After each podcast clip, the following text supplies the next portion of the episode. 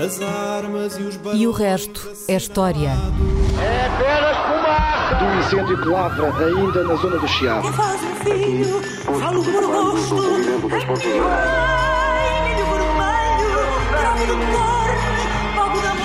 Quer transformar este país numa ditadura. Não, não. Com João Miguel Tavares e Rui Ramos. Olá, sejam bem-vindos ao episódio número 88 de E o Resto é História, com João Miguel Tavares e Rui Ramos. Este ano de 2021 tem estado cheio de efemérides, muito importantes, e vai continuar a estar. Um, e, e elas têm reclamado a nossa atenção nos últimos programas. Por isso estamos em falta para com tantos ouvintes que nos têm continuado a enviar as suas perguntas e, e- e hoje vamos tentar recuperar algum desse atraso, Rui. Mas, ainda assim, só um breve ponto prévio, porque eu não resisti. Estive muito atento a ver a entrevista da Oprah à Meghan Markle e ao Príncipe Harry e surgiu esta dúvida. Como é que, com tanto escândalo e tanta confusão e tanta balbúrdia, o Reino Unido ainda é uma monarquia? E parece que não põe, apesar de tudo isso, muito em causa, não é? Não, ah, bem, se, Há quem ponha, se, mas... se os escândalos tivessem de acabar com a monarquia, a monarquia já teria acabado há muito tempo, porque o escândalo ah, não é nada de novo ah, em relação à monarquia britânica. Aliás, como uma grande parte das monarquias, porquê? Ah, Precisamente porque ah, o seu centramento numa família faz que esteja sujeito a este tipo de escândalos familiares. Se não- antes desta entrevista, creio que muita gente ainda se os mais velhos ainda se lembrarão eh, da separação dos príncipes de Gales eh, em 1992 E tudo o que seguiu, não é? e depois o divórcio em 1996 E a escandaleira. Uh, e agora já ninguém se lembra, mas ou- ou muito pouca gente provavelmente uh, uh, se poderá lembrar, mas uh, vem nos livros de história. A abdicação do Eduardo VIII em 1936 para se casar com uma divorciada Não vem nada nos americana. história, Rui. Uh, vem vai. no The Crown. Vem no The Portanto, Crown. toda a gente sabe perfeitamente esta vem história. The Estás muito Crown, enganado. pronto. Vem no- no- na- nas séries eh, históricas. Eh, e antes da abdicação do Eduardo VIII, em 1936, eh, tivemos, por exemplo, no século XIX, o divórcio do rei Jorge IV e da rainha Carolina em 1820 por infidelidades da rainha, portanto, Ah, coisa... Esse ainda não chegou ao Netflix, Bem, mas. eh, ainda não chegou, né? Não mas sei se não chegado, mas tem te- potencial. já chegou. uh, é- é- é- estou a falar dos escândalos da, da monar- da- das monarquias ou da monarquia britânica. As repúblicas têm outro tipo de escândalos, uh, como a corrupção. De, por exemplo, o, o mais famoso exemplo é o do escândalo do Panamá, da Terceira República Francesa, em 1892, em que mais de 150 deputados uh, da Assembleia Nacional teriam- foram acusados de receber subornos para votar uma lei que permitia à Companhia do Canal do Panamá emitir ações que não deveria poder eh, emitir. Eh, e as repúblicas estão su- sujeitas também a abusos de poder, como o caso Water- Watergate nos Estados Unidos, envolvendo o presidente Richard Nixon em 1972-74. Portanto, enfim, todos os regimes têm os seus escândalos, as ditaduras é que costumam ter os escândalos abafados, eh, os regimes livres têm os escândalos mais, eh, mais discutidos em público. Eh, Este escândalo é interessante, enfim, estou-lhe a chamar escândalo esta, esta entrevista e depois o, a, a conversa que gerou é Teve um impacto interessante. tremendo, de facto. Teve. Eh, Não, mas o, o mais interessante disto é porque envolve membros muito secundários da família real. Isto é, que até em tempos anteriores provavelmente não chegariam para produzir um escândalo. Isso é que é uma parte eh, eh, interessante porque dá a ideia do que é que se passou com a monarquia britânica. Isso é uma coisa. É talvez o ponto mais interessante. Isto é, Hoje em dia existe a linhagem mediática. Sim, mas, é que, não, mas o mais interessante é que de repente temos uma, uma monarquia que, que fez uma boa transição para a época contemporânea, para a época da democracia e do parlamentarismo. Porquê? Porque era uma monarquia que já antes do século XIX, isto é, no século XVIII, estava assente do princípio do rei no parlamento. O rei só era rei no parlamento. Portanto, o rei coexistiu já coexistia antes do século XIX, antes das monarquias constitucionais do século XIX, já coexistia com um órgão representativo que, de alguma maneira, limitava o governo, o governo que pertencia ao rei. Uh, portanto, não foi preciso fazer uma revolução, não foi preciso escrever uma Constituição. O, uh, o Reino Unido continua a não ter uma Constituição escrita para obter uma monarquia constitucional. E, pelo contrário, a monarquia inglesa até foi o exemplo para as transições parlamentares e depois democráticas das outras monarquias na Europa ocidental. O, o, os reis, os reis do, do, Reino Unido mantiveram sempre uma influência importante, aliás, ainda hoje no papel têm uma influência muito grande, mas essa influência foi sempre digamos que encoberta pela classe política. A classe política nunca quis expor essa influência, ao contrário do que aconteceu noutros países em que os reis eram sempre denunciados por estarem a interferir na governação. Uh, no Reino Unido isso nunca acontecia, embora, por exemplo, a Rainha Vitória no século XIX interferisse várias vezes na, uh, na governação.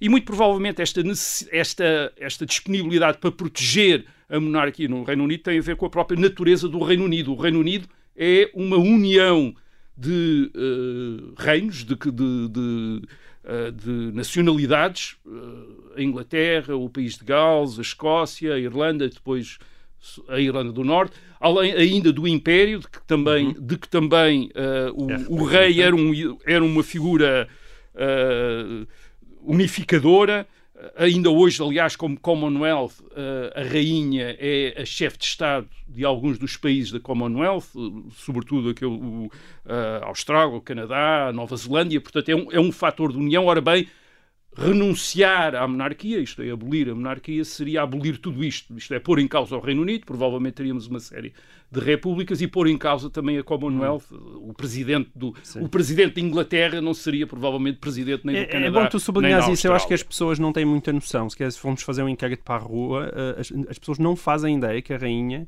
é, é, é, é chefe de Estado de Austrália, Canadá, Nova Zelândia. Exatamente, mas é, quer dizer, e, e, e, outros países, havia, também era da Jamaica, etc. Quer dizer, e depois foram evoluindo para repúblicas, mas uh, é esse fator de união, quer dizer, é, esse é, é, é, é, um, é um fator, de, é, um, é, um, é algo que não seria substituível num regime republicano em que houvesse um presidente eleito nos, uh, num determinado país, isto uhum. é, por exemplo, uh, uh, numa das componentes do Reino Unido, como seria a Inglaterra. Isto é, um presidente da Inglaterra não seria nunca o presidente da Escócia, nem seria um presidente do país de Gales, nem da Irlanda do Norte, nem do Canadá, nem da Austrália.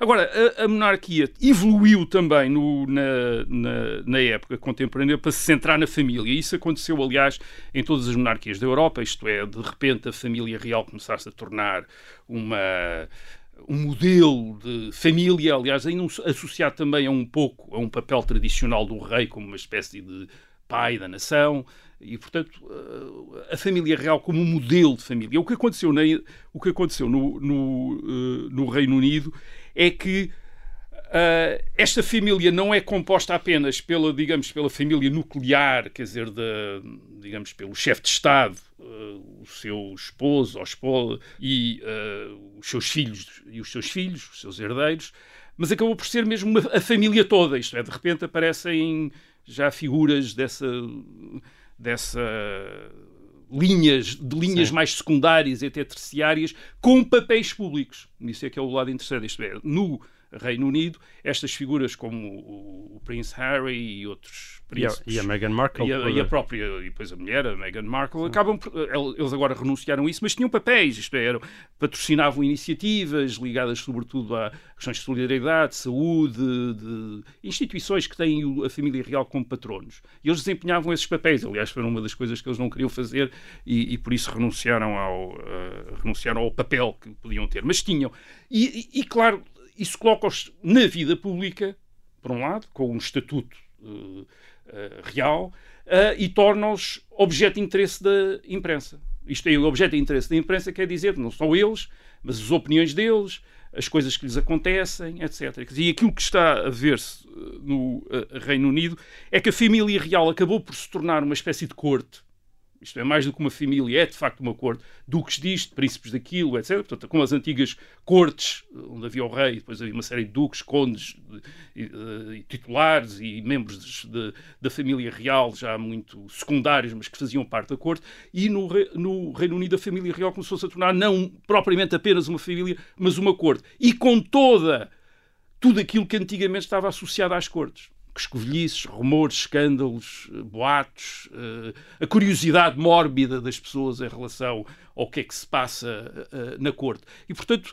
beneficia, por um lado, desta, da, da, da exposição mediática que a torna centro de conversas, Uh, mas por outro lado também tem o, o custo, quer dizer, de estar nas bocas do mundo, como se costuma dizer. Hum. Muito bem. Então uh, vamos cumprir a nossa, a nossa promessa, não é? Aqui estivemos a falar muitas vezes de imprensa de coração e agora vamos direto para um outro coração, um coração verdadeiro uh, e um coração que já vem desde o século XIX. Ora, isto é uma pergunta do ouvinte uh, Rodrigo Godinho, que nos escreveu a dizer o seguinte: Soube há pouco tempo e fiquei até impressionado de ver o coração de Dom Pedro IV num vídeo recente no YouTube, conservado em formol na Igreja da Lapa, no Porto. Sei que os restos mortais foram trasladados para o Brasil e creio que o mesmo país está interessado no coração do seu Dom Pedro I. Como o João e o Rui adoram falar do século XIX e os ouvintes adoram vivos, acho que está aqui um belo tema para o programa. Bom, eu estive a ver o vídeo que o Rodrigo refere, é de 2015, e nele o Presidente da Câmara, Rui Moreira, diz mesmo que o coração de Dom Pedro IV é o maior tesouro da cidade do Porto, porque ele representa o amor à liberdade. A história oficial é que o coração foi doado à cidade em testamento pelo próprio Dom Pedro IV, em sinal de gratidão pela resistência do Porto nas guerras liberais contra as forças absolutistas de Dom Miguel, seu irmão. Ora, foi assim que se passou, Rui. Qual é que é a história incrível deste coração? É, foi mais ou menos assim que se passou. É, o coração tem uma história incrível, o, a, a, figura que tinha esse coração também tem uma história incrível. O Dom Pedro. Uh, o Dom Pedro. É uma história Também dava uma série de Netflix? Uh, dava filmes, dava muita coisa.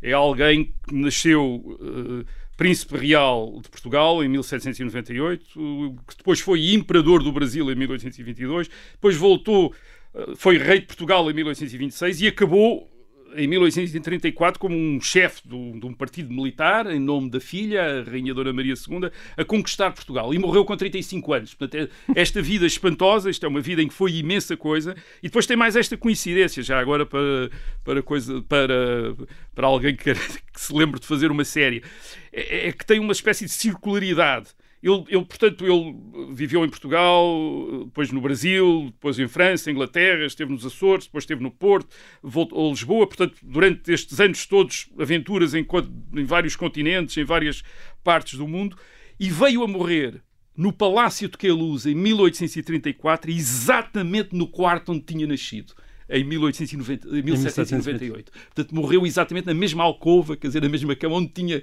onde tinha nascido. Foi Lá onde, está. Já onde, fizeste o argumento. Uh, morreu. Portanto, Já é, estás a oferecer um argumento. Precisamos mesmo de estar em Portugal para não haver 20 biografias e dois ou três filmes e séries televisivas. Em contrapartida, tem estátuas.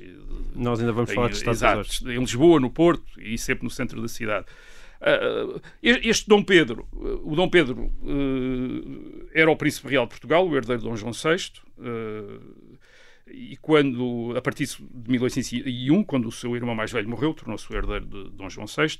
Uh, em 1807 foi para o Brasil com a família real, tinha 9 anos. Certo, já falámos saiu aqui, daí é? de, saiu de Portugal aos 9 anos. Franceses. Em 1821 a família real regressou para Portugal, mas ele não, ele ficou no Brasil como regente em nome do rei e foi como regente em nome do rei que promoveu a separação do Brasil, a independência do Brasil e tornou-se em 1822 aos 23 anos, uh, imperador uh, do Brasil. Uh, além de ser grão-mestre da maçonaria brasileira também, hum. para, dar, enfim, para dar ideia do, do, do, da complexidade do personagem. mas, como imperador do Brasil, não perdeu a qualidade de príncipe real de Portugal, que é uma coisa curiosa. Uh, e por isso, quando Dom João VI, o pai, morreu em 1826, ele foi aclamado rei de Portugal Hum. Portanto, entre 1826 e mais ou menos 1828, ele é Dom Pedro I do Brasil e Dom Pedro IV de uh, Portugal. A sua intenção, aliás, isto é, enfim, é discutido, mas a sua intenção parece ter sido sempre, parece ter sido, em determinado momento, manter Portugal, isto é, manter-se rei de Portugal também. Uh, mas nem os brasileiros nem os portugueses estavam dispostos a ter o mesmo rei, porque, porque uh, implicava voltar à, à situação de antes de 1820. Isto é, o rei tinha de estar num sítio onde estava Uhum. O rei era à corte, era onde estava o governo principal, portanto ninguém estava disposto. O, os brasileiros não estavam dispostos a ter um rei em Portugal e os portugueses não estavam dispostos a ter um rei no Brasil. E no meio disto, os britânicos também não estavam dispostos a que a, a, a Portugal e, e, o Brasil se voltassem a, unir. Portanto, o Dom Pedro uh, dá uma Constituição a Portugal em 1826, a Carta Constitucional faz também o hino da carta, portanto ele também era compositor, também faz o hino, ele, ele era imensas coisas, quer dizer.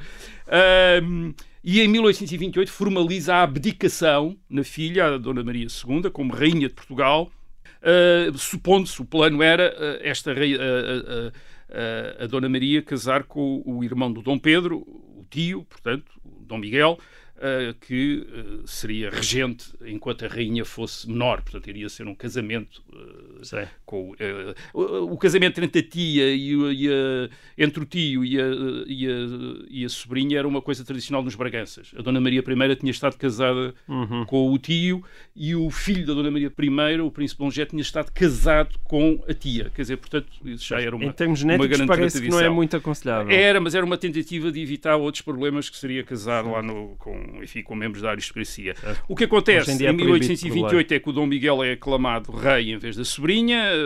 Ao princípio parece que enfim, pronto, uh, o Dom Miguel tornou-se rei de Portugal, a Dona Maria volta ao Brasil, acabou-se, a história parecia ter acabado aí, mas não acabou, porque Dom Miguel uh, irrita imenso uh, e hostiliza imenso um partido em Portugal, que é o partido dos chamados liberais, que continuam a resistir, e em 1831 continua a resistir, sobretudo nos Açores, mas hum, em nome da rainha, mas eh, enfim, eh, sem, aparentemente sem muitas possibilidades de, de poderem voltar ao poder. Ao poder.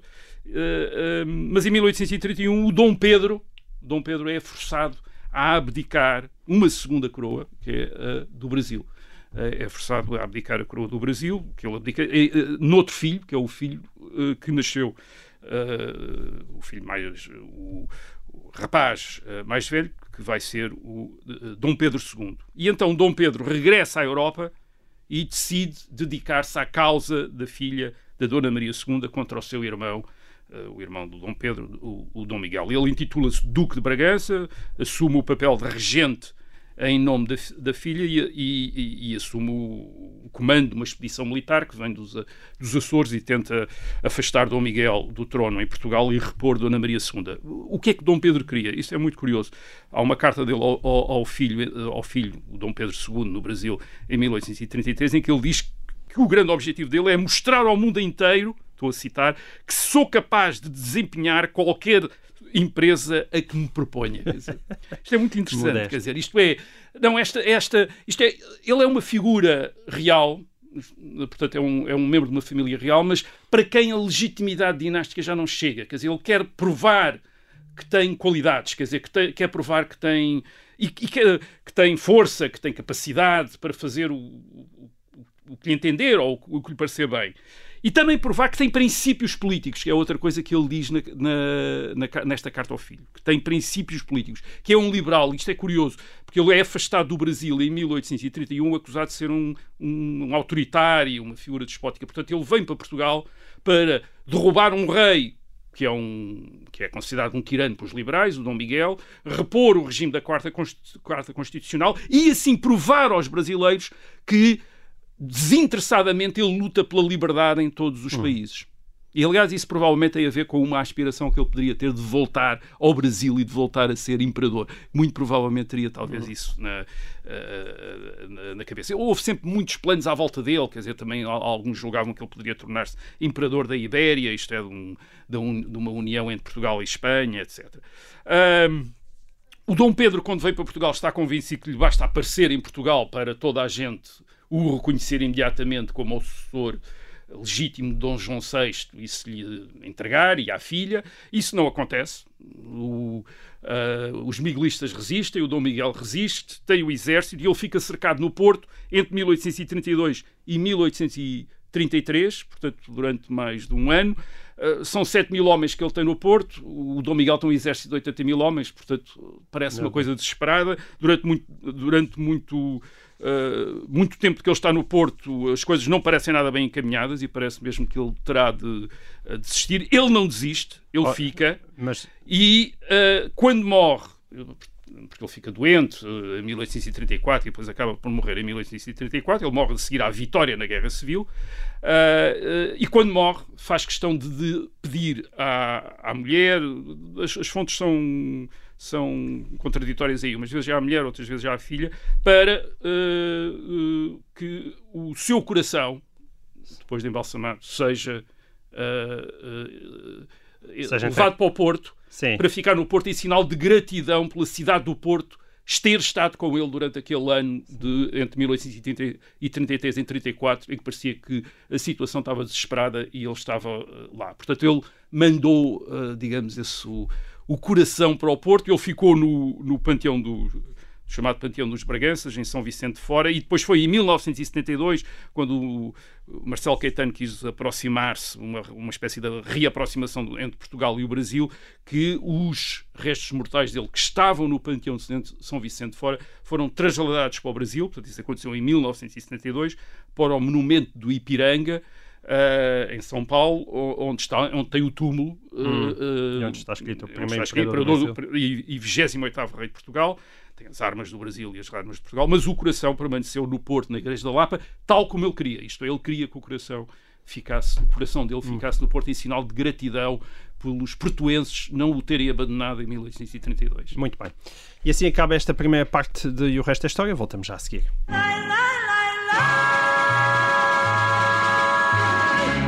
Olá, sejam bem-vindos a esta segunda parte de E o Resto é História, um programa que nós prometemos dedicar às perguntas dos nossos ouvintes, que andamos a tratá-los mal um bocadinho nos últimos programas. Mas gostamos muito deles. Mas gostamos muito deles e continuamos a ler as suas perguntas com toda a atenção. Aliás, eh, ficam aí com o mail, os interessados, é história.observador.pt, mandem-nos as perguntas, não conseguimos responder a toda a gente, mas, mas damos tentar, os nossos melhores, tentamos e respondemos às perguntas mais engraçadas e fascinantes. Portanto, caprichem nisso.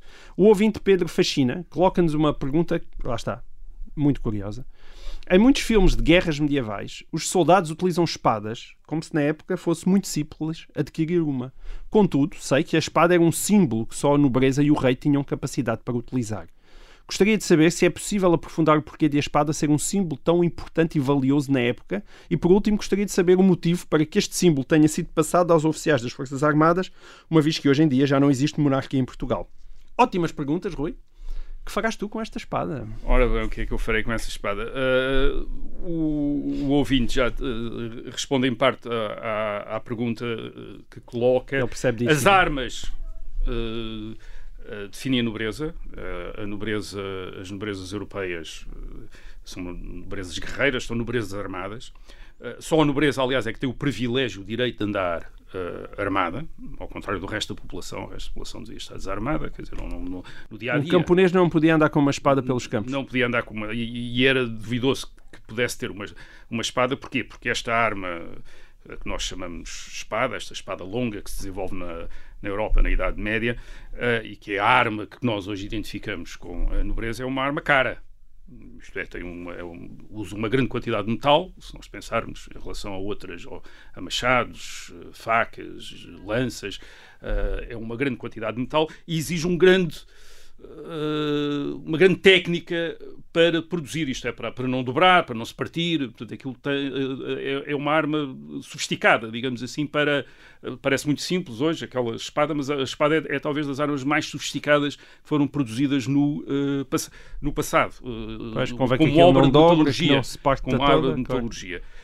e além disso são armas que quando utilizadas para nobreza, são decoradas, têm, portanto, são armas ricas, digamos assim, tem, os punhos são geralmente decorados, etc. Portanto, então, em a, guerra, plebe, a plebe levava o quê? A, a, plebe geralmente levava e armada de. A plebe, isto é infantaria, e armada de machados, de cotelos, de, de facas.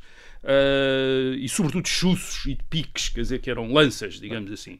E chuços, conta logo o que é que são chuços, acho que a maior parte são piques, não... são lanças, quer dizer, são uhum. lanças muito compridas, às vezes tinham vários Uh, Vários metros. Mais, mais do que dois ou três, tinham dois, três metros. Ah, por vezes eram apenas paus aguçados, quer dizer, portanto, não era. Outras vezes tinham uma ponta metálica.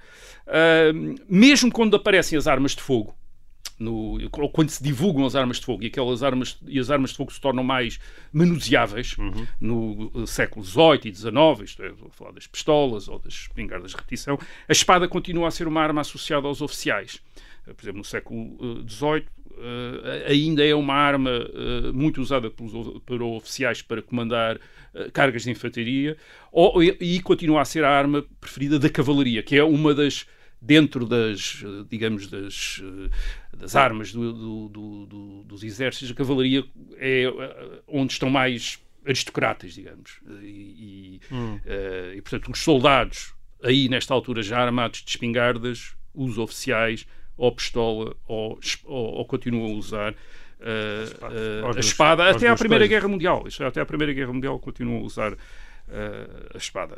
Nós temos de nos lembrar que, no, mesmo ainda no início do século XIX, por exemplo, em Portugal, o oficialato ainda está reservado a nobres ou filhos de militares. Portanto, os oficiais ainda são olhados como nobres ou como uma parte da nobreza, mesmo quando não têm origens de fidalgos.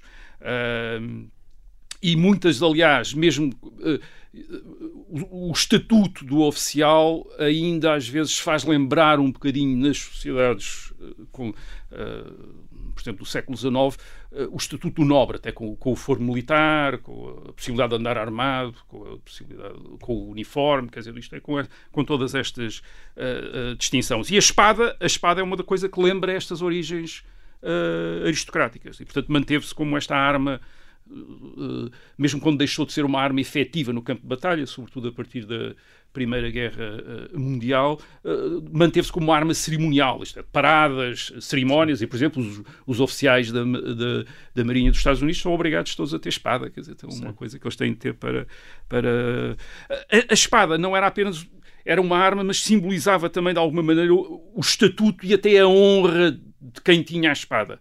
Uh, enfim, uh, imagino que alguns dos nossos ouvintes tenham visto o, o filme uh, do Roman Polanski, o Jacques, que é sobre o, o, capitão Dreyfus, no fim do século XIX, acusado de traição, e há uma cena, que é, penso que é a cena inicial, é a cena inicial. do filme, em, em, que ele é expulso do exército francês como traidor. E então é através de uma cerimónia, numa parada, com toda com, todas, com as tropas todas formadas a assistir, e o que é que faz o oficial que o está, digamos, a, a tirar-lhe essa honra de, ser, de ele ser oficial do exército francês, arranca-lhe as divisas, arranca-lhe os cordões, portanto, aqueles uh, no uniforme, aqueles uh, traços do uniforme que lembravam o seu estatuto oficial, e faz outra coisa, tira-lhe a espada e parte-lhe a espada. Quer dizer, isto é, portanto, isto é o sinal de uma, uma desonra, quer dizer, de, dessa, uh, dessa desonra. Portanto, a espada continua a ter esta tem uma dimensão mitológica que faz, quer dizer, que nas, por exemplo, na história aparece na lenda do rei Artur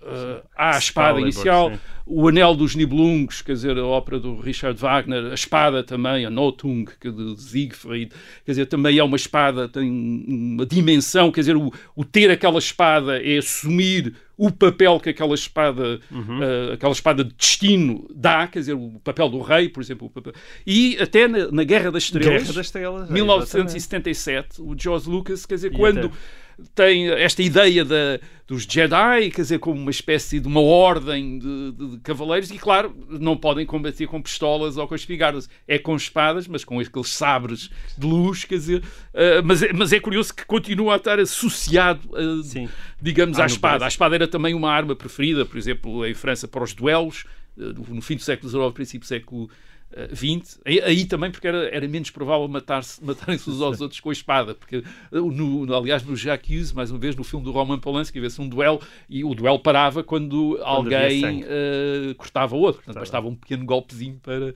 para a coisa parar. Portanto, assim, a espada tem este, é esta coisa simbólica, quer dizer, é, uh, por exemplo, na aclamação dos reis de Portugal, o contestável do quando os reis de Portugal eram aclamados, quer dizer, isto é, quando havia uma sucessão, o, o, o contestável do reino ia à frente do cortejo empunhando uma espada desembainhada, a espada, mais uma vez, o símbolo do, da, da, monarquia. Uh, enfim, podia contar outra história, o Dom Sebastião, antes de ir para Alcácer Quibir, vai ao Mosteiro de Santa Cruz de Coimbra e, e pede a espada do Dom Afonso Henriques para certo, levar para a campanha em, 1570, em 1578, e depois parece que se esqueceu da espada no barco, o que foi certo, providencial. Já falámos disso. Enfim, já falámos disso. Portanto, as espadas têm esta... samurais no Japão. Claro, as katanas, dos, aquilo é, de onde veio a nossa palavra katana, quer dizer, a katana do samurai, que é aquelas espadas dos séculos XV e XVI, que eram exportadas, era uma grande exportação do Japão, o Japão exportava espadas, uh, e eram de facto obras obras-primas de, de metalurgia, quer dizer, eram obras fantásticas. Certo. Ainda hoje continuam Uh, a ser e, e tem um, e são valor, enfim, são objetos hoje uh, de antiquário com enormes uh, valores, sobretudo até porque há aquela lenda de que as espadas eram experimentadas sempre em seres humanos para ver se estavam, Estavam certas em execuções. Portanto, as Estavam- espadas do século XVI e XVII provavelmente teriam sido espadas que tinham, teriam sido experimentadas em execuções. Um toque, com este toque assim, Com um pequeno toque, mais é, sinistro, mas Bom, o, o, o ouvinte Helder Teixeira enviou-nos esta pergunta. Há uma curiosidade para a qual não encontro explicação. Todos concordamos que o rei Dom João II foi dos mais importantes estadistas da nossa história. Não compreendo porque é que em Lisboa, a capital, ele só tenha dado nome a uma avenida do Parque das Nações, eh, ou seja, na, na Expo 98, na antiga, e, e nem o Estado Novo lhe deu realce. A única homenagem que me lembro, diz o ouvinte, foi a estampagem do seu retrato ah, nas notas tinha escudos. E pergunta se há alguma explicação para isso. Oh, Rui, é verdade que Dom João II reinou apenas durante 14 anos, entre 1481 e 1495, mas ainda assim foi o suficiente para dar um grande impulso aos descobrimentos e receber o cognome de Príncipe Perfeito. Curiosamente, o Parque das Nações tem ainda uma praça uh, com o seu nome e uma escultura abstrata, que é suposto homenageá-lo. Ah, mas ainda aí, é assim, talvez seja curto para a sua importância. Não sei se tens alguma explicação para isso ou sequer se concordas com o que diz o ouvinte Helder Uh, Teixeira. quer dizer, eu, uh, é uma pergunta interessante, quer dizer, é uma questão interessante. Uh, Não sei se tenho uma resposta. Uh, o, o- o Dom João II, de facto, é. Eu, eu diria que nos séculos XIX e XX, na época contemporânea, talvez o mais estimado de todos os reis de Portugal, tirando o Dom Afonso Henriques. Uh, é o príncipe perfeito e ele é o, o grande representante daquela que no século XIX e no século XX é considerada a maior dinastia portuguesa, que é a dinastia da Visa, a dinastia da época dos descobrimentos e da expansão ultramarina. E ele é uma das poucas figuras consensuais do passado. Os republicanos eh, e, e antes deles os liberais admiravam-no pelos seus confrontos com a nobreza. Portanto, ele era uma espécie de Marquês de Pombal antes do Marquês eh, de Pombal. Era o homem que, que era suposto ter, o rei que era suposto ter concentrado o poder político em Portugal no Estado, na, na monarquia. Ele mandou executar alguns dos maiores aristocratas do país, alguns matou-os com a própria mão, como eh, o Duque de Viseu, isto no fim do século XV. Eh, o Estado Novo depois também o vê como o modelo do estadista. Dom João II é o homem de Estado é alguém que tem uma, uma visão da, da proeminência do poder político na sociedade e, uma grande visão para o país e uma grande firmeza e habil- habilidade, obviamente. Isto era precisamente aquilo que o Estado Novo julgava também ter na pessoa de Salazar, portanto, aqui era uma projeção em Dom. João II desse, desse, de um regime baseado num homem providencial, portanto, o, o, o, o- o rei. Uh, portanto, nunca houve em relação a Dom, a Dom João II opiniões diversas a não ser eh, aquilo que pode ser expresso pela, pela história do, do Príncipe Perfeito. Ele é, o, é, é ele que é atribuído o plano das Índias, isto é, da viagem do Vasco da Gama, que acontece no reinado de Dom Manuel I, mas a ideia é atribuída a Dom João II, portanto o Dom Manuel I é, é tratado Um como uma espécie de uma espécie de o sucessor feliz, quer dizer, que aproveitou os planos do primo, era primo do Dom João II. Ahm, e nós temos, quer dizer, na literatura, basta pensar no, no poema O Monstrengo, da mensagem do Fernando Pessoa, aquilo, ah, quando o monstrengo anda lá a tentar levar o marinheiro a desistir, e o marinheiro diz que vai ficar ao leme porque manda El Rei Dom João II, quer dizer, e o poema repete aquela estribilho de El Rei Dom João II, El Rei Dom João II. Aliás, o, o, Fernando, o Fernando Pessoa também tem na mensagem, mensagem que é de 1934, um outro poema dedicado a Dom João II, precisamente numa série eh, que, que lembra as três figuras da expansão, o Infante Dom Henrique, o Afonso de Albuquerque e o Dom João II. Portanto, este, aliás, esse, em que é referido como o, o, o seu formidável vulto solitário. Isto é, ele é sempre visto como alguém que mantém o Estado sozinho. Quer dizer, ele é o Estado. Quer dizer, ele é o... E este é, portanto, é o... Digamos que é o, a grande... eh, Entre os reis de Portugal é provavelmente aquele que tem a melhor, eh, a, a melhor reputação. Então, e o que é que se passa com a sua estatuária? O que é que se passa com, o- com... Bem, o facto é que, no atual regime democrático, é- eu penso que é o único rei a quem, em Lisboa, é levantado o monumento. Hum. Uh, que é inaugurado em 1998, por altura da Exposição Universal. Certo. Numa rotunda do Parque das Nações, que ficou a ser conhecida como a Praça do Príncipe Perfeito. Agora, qual é que é o problema? É que é uma estátua abstrata, quer dizer, não é aquelas estátuas do Leopoldo de Almeida que lembraram os reis no, durante o, o, o, Estado Novo. E eu tenho a ideia que esse é que é o problema. Há, há quem ache que lhe falta uma estátua figurativa, isto é, uma figura humana, quer dizer, ou, ou, ou como aquelas figuras do Estado Novo. Portanto, a questão Aliás, ele tem outro azar. Em Vila do Conde também há uma Praça Dom João II, mas também com monumento abstrato. Quer dizer, etc. Portanto, a pergunta é: porquê é que Lisboa não tem, por exemplo, Lisboa ou outra parte do país não tem uma estátua de Dom João II figurativa, quer dizer, hum. um, e, e, aí temos de lembrar um bocadinho a história. Até o século XIX não havia muitas estátuas em Portugal. Hum. Uh, as estátuas que há é a estátua de Dom José, de 1775, no Terreiro de Passo, em Lisboa, uh, e a estátua de Dona Maria I, de 1797, em Queluz. Portanto, uh, não há estátuas de reis. só 100 anos depois da estátua de Dom José é que o Dom Pedro, o Dom Pedro IV, certo. vem a ter uma estátua no Recio, inaugurada em 1870. Sim, Portanto, a maior parte das estátuas de reis em Portugal são da época do Estado Novo, num estilo, aliás, muito influenciado quando dizem respeito ao século XV, pelos painéis de São, de São Vicente de, de, Fora. Portanto, a questão é, por, porquê que durante o Estado Novo não há uma estátua de Dom João II, quando ainda por cima ele tinha aquela reputação? E curiosamente houve. Houve, isto é um misterioso, eu não sei resolver a questão, mas posso dar aqui um, elementos, talvez alguém, algum dos nossos ouvintes tenha resposta para isso. É que em 1930, 30, 31 houve um concurso da Câmara Municipal de Lisboa. Hum para uma estátua a Dom João II, a, a que o, o, escultor Rui Roque Gameiro concorreu e fez uma estátua, uma estátua de Dom João II.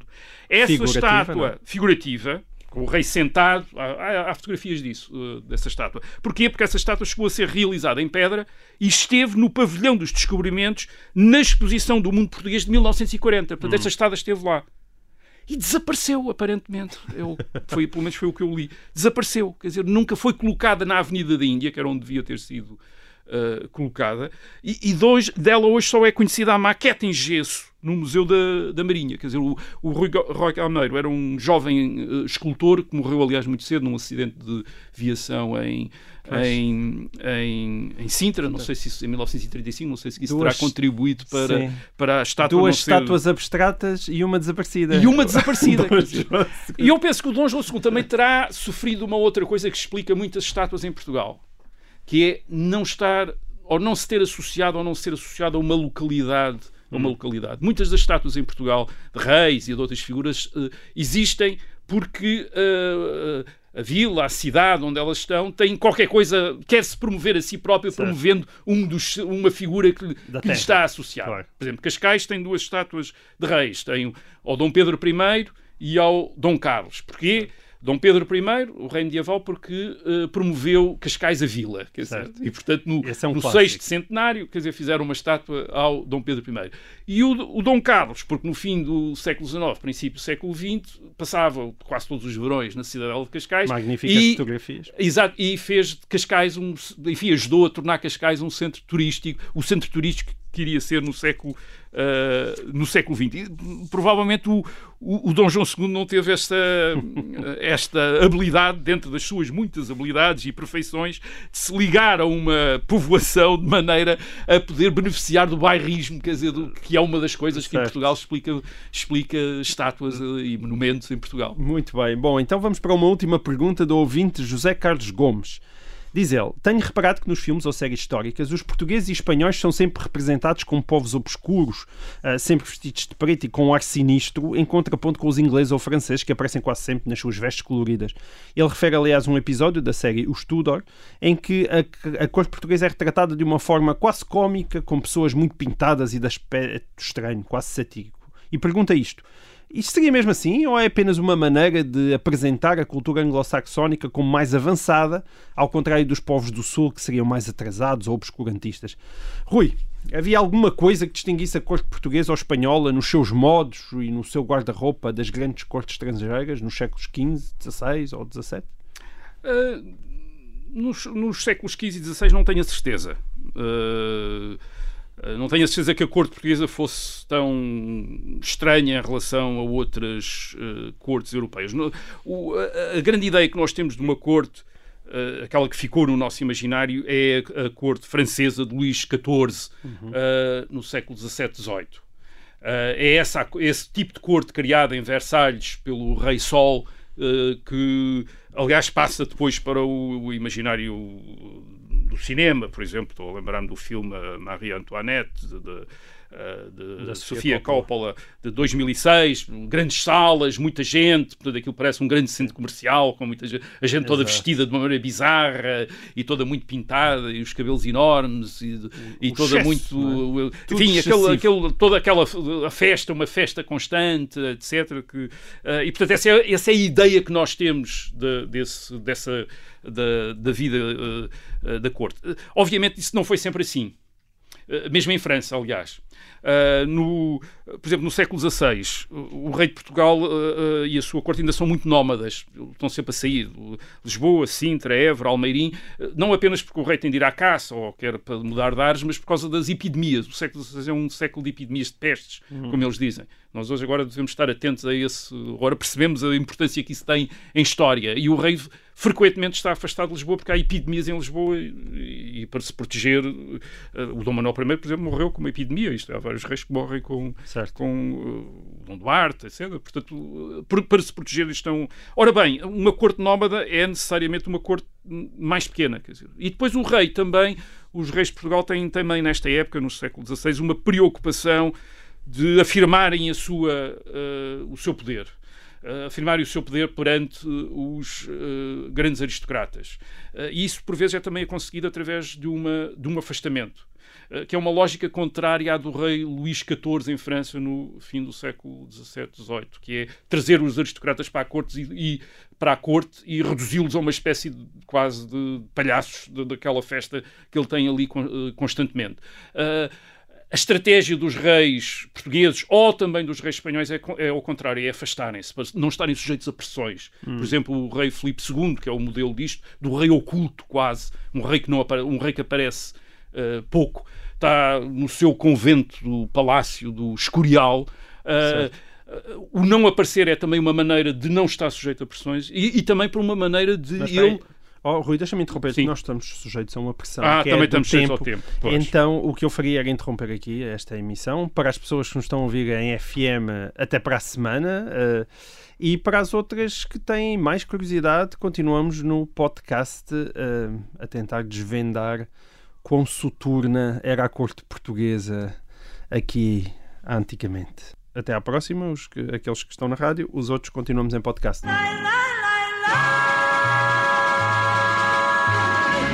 Rui, conta-me lá então. Estávamos a falar de Filipe II, uh, rei de Espanha, uh, rei de Portugal a partir de 1580, e ele tem um modelo, quer dizer, é um bocadinho um modelo do rei uh, retirado, do rei que não aparece. Eu estava a dizer, era uma maneira de ele se escapar a pressões que são inevitáveis quando há um contacto, quando há contactos pessoais, Portanto, o rei mantém uma distância, uh, mas é também uma maneira de trabalhar. Ele, do, do, do pai dele, o imperador Carlos V, uh, recebeu as instruções de que o rei tem de se ocupar dos negócios do Estado, não os pode entregar a favoritos figuras na corte que acabam por governar em nome, do, uhum. em nome do rei. O rei tem de governar. E o rei, para governar, tem de trabalhar, tem de ler os papéis, como, ele, como o, o Filipe II lhe dava, chama. Os dava papéis. pouco tempo para festas. E dava muito pouco e ele passava o tempo mesmo a ler papéis. Aquilo é um, uma situação Nós também já falamos absolutamente desesperada, já explicámos disso. Ele a morrer ainda lhe iam entregar papéis e ele ainda estava, estava a morrer e tinha, e tinha de estar a ver papéis. É uma coisa, uma coisa terrível. E, portanto, e, e bem, esta corte este, este tipo de corte dos Habsburgos espanhóis é, no século XVI, a corte dos mais poderosos reis da Europa. E, portanto, é o modelo das cortes. Hum. Isto é, no século XVI, uh, a, a, corte de Madrid, digamos assim, a corte dos, dos Habsburgos, é, é um modelo. E, é, e, não, e, e não é espantoso, portanto, que as outras cortes adotem também este modelo e que, de repente, as nossa, a nossa corte uh, portuguesa lembre também as, corte, uh, a corte espanhola, nesse, quer no distanciamento do rei. Aliás, é um, é um distanciamento que tem que ser um distanciamento em relação à aristocracia e, ao mesmo tempo, uma proximidade em relação ao povo. Quer dizer, porque ele mantém audiências, o rei, o rei de Portugal mantém audiências onde a população o pode, pode falar com ele. Ou seja, o que tu dizes é que, em vez de, como seria expectável, o, o rei estar no topo da aristocracia, de certa forma é um pouco uma sanduíche, estava ali no meio entre, entre a aristocracia e, e o a afastar-se um povo. bocadinho da aristocracia Hum. e para se manter também curioso. aproximado do povo e tentar-se proteger a ele próprio, quer dizer, proteger ele próprio. Ah, e, portanto, é muito provável, por exemplo, no século, no princípio do século XVII ah, e no século XVII, a corte portuguesa ainda seja mais som pareça mais ah, sombria e reservada em relação à, corte Luís XIV ah, no século XVII. E quem, e quem venha com a experiência dessa corte, como por exemplo aconteceu à rainha Dona Maria Francisca de Saboia, que era uma francesa e que veio casar com o Dom Afonso VI e depois casou também com o irmão, o Dom Pedro, o, o irmão do cunhado, portanto, o Dom Pedro II. Portanto, Já ele que vem para Portugal está. em 1667, também já falámos desse caso, nós agora já, já falámos de mu- muita coisa aqui, Ah, e um dos seus, companha, um dos seus acompanhantes, um Saint-Romain, nota que a corte, na cor, a corte portuguesa, ele diz, na corte portuguesa toda a gente parece que vive retirada, como se fossem velhos e decrépitos, quer dizer, portanto não... ah, Porquê? Porque o, a, a ideia que ele tem de corte é já a ideia do filme, de, provavelmente do filme da Sofia Coppola, ah, e perante esta corte portuguesa, por exemplo, uma das coisas, uma das coisas que distingue imediatamente a corte portuguesa da, da corte francesa, o rei de Portugal come sozinho Hum. Come sozinho, não come em público como o rei de França, em que às vezes há centenas de pessoas a ver o rei eh, almoçar, quer dizer, ou jantar. O rei de Portugal come sozinho, quer dizer, eh, é tem, tem, um, eh, tem umas quantos eh, moços fidalgos que o acompanham de joelhos, que estão ajoelhados perante a mesa e a quem ele no fim dá uns doces, etc. É tradicional dar uns doces, Eh, mas, mas come sozinho, nem, nem com a rainha, quer dizer, come, come Isso é sozinho, facto quer dizer, e- porque, porque é uma coisa de frugalidade, quer dizer, de, de- para não comer muito, para eh, portanto, há, há tudo. há- É uma corte, por exemplo, em que a Capela Real é um dos grandes centros da corte. Uh, não apenas por causa das missas, mas por causa da música. E a- uh, o- o- os Braganças, por exemplo, com Dom João IV, mas já antes, uh, a música é uma das grandes artes da corte portuguesa. E é uma música, e a música sacra. Quer dizer, e música sacra também. Mas, mas isto não quer dizer que não houvesse festas, quer dizer, que não, uh, e que não houvesse até representações teatrais, Certo. como as do Gil Vicente, no tempo de Dom, de Dom não Manuel. estava Mas ao nível de Versailles. não estavam ao nível de Versalhes. Portanto, é muito provável que quem viesse do norte da Europa no século XVII ou no século XVIII notasse que as cortes de, Espanha ou de Portugal pudessem parecer menos, eh, menos fiéricas, digamos assim, do que as cortes do- dos reis de França. Mas, mas isso queria dizer apenas que os reis de França tinham-se tornado, como uma vez que se tinham tornado a maior monarquia substituída dos reis de Espanha no século XVIII, no século XVII, nos séculos XVII e XVIII, eh, a monarquia francesa de repente tornou-se o modelo das monarquias e a corte de França tor- tornou-se de repente o, eh, o modelo das cortes. E portanto, digamos que havia, muito provavelmente havia um atraso, digamos, entre o, eh, eh, das cortes de- do- da Europa do Sul em relação a esse género de, de corte mais eh, eh, Faustosa. uh, faustosa e com mais vida de, de, uh, de França. Agora, também é verdade, como aliás disse, o, uh, notou o ouvinte, que muito provavelmente há aqui um preconceito. E há um preconceito, isto é, no século XVIII faz parte de- daquilo que se chama a lenda negra, uh, isto é, uh, toda uma série de histórias e de, de lendas que são contadas nos países protestantes em relação aos países católicos que são apresentados sempre como países mais obscuros, sinistros, dominados pela Inquisição, dominados pelos padres, em que tudo é uma coisa eh, escura e, eh, e mais ou menos eh, afastada daquela sociabilidade que se está a desenvolver nos países do Norte. Quer dizer, portanto, esta, esta lenda negra é como é chamada em história, esta lenda negra, negra que faz destes países do Sul países de decadência, países mouriscos, países mais atrasados, que curiosamente depois os, tornam, os põem na moda outra vez no século XIX, quando esse atraso, eh, ou suposto atraso, é visto como uma coisa interessante e engraçada. Os românticos, por exemplo, adoram vir depois a Portugal e a Espanha, precisamente porque julgam que estão a viajar no tempo e a voltar a tempos, a, a- a tempos Mais anteriores. Mas há no século XVIII, no século das luzes, uh, provavelmente um momento em que se olha para estas monarquias do Sul como lugares menos. Uh, menos uh, Fiéricos. Não, e menos, e menos, menos disponíveis para fazer filmes como os da Sofia Coppola, do, prova, provavelmente o da, o da Cor de França. Mas isso não terá, enfim, não terá. Ou, ou antes, depois durou por outras razões, razões financeiras e económicas, não havia o dinheiro para ter aquelas cortes, Exato. aquelas cortes enormes como a, como a corte de Versalhes. Ou como se costuma dizer em bom português, não há dinheiro, não há palhaço, não é? Não há palhaços, e também Em- não há nobres, e, e também não não, há- há, não há não, há corte. Bom, então, e assim termina este episódio número 88 eh, do E o Resto da História. Voltamos para a semana. Até lá.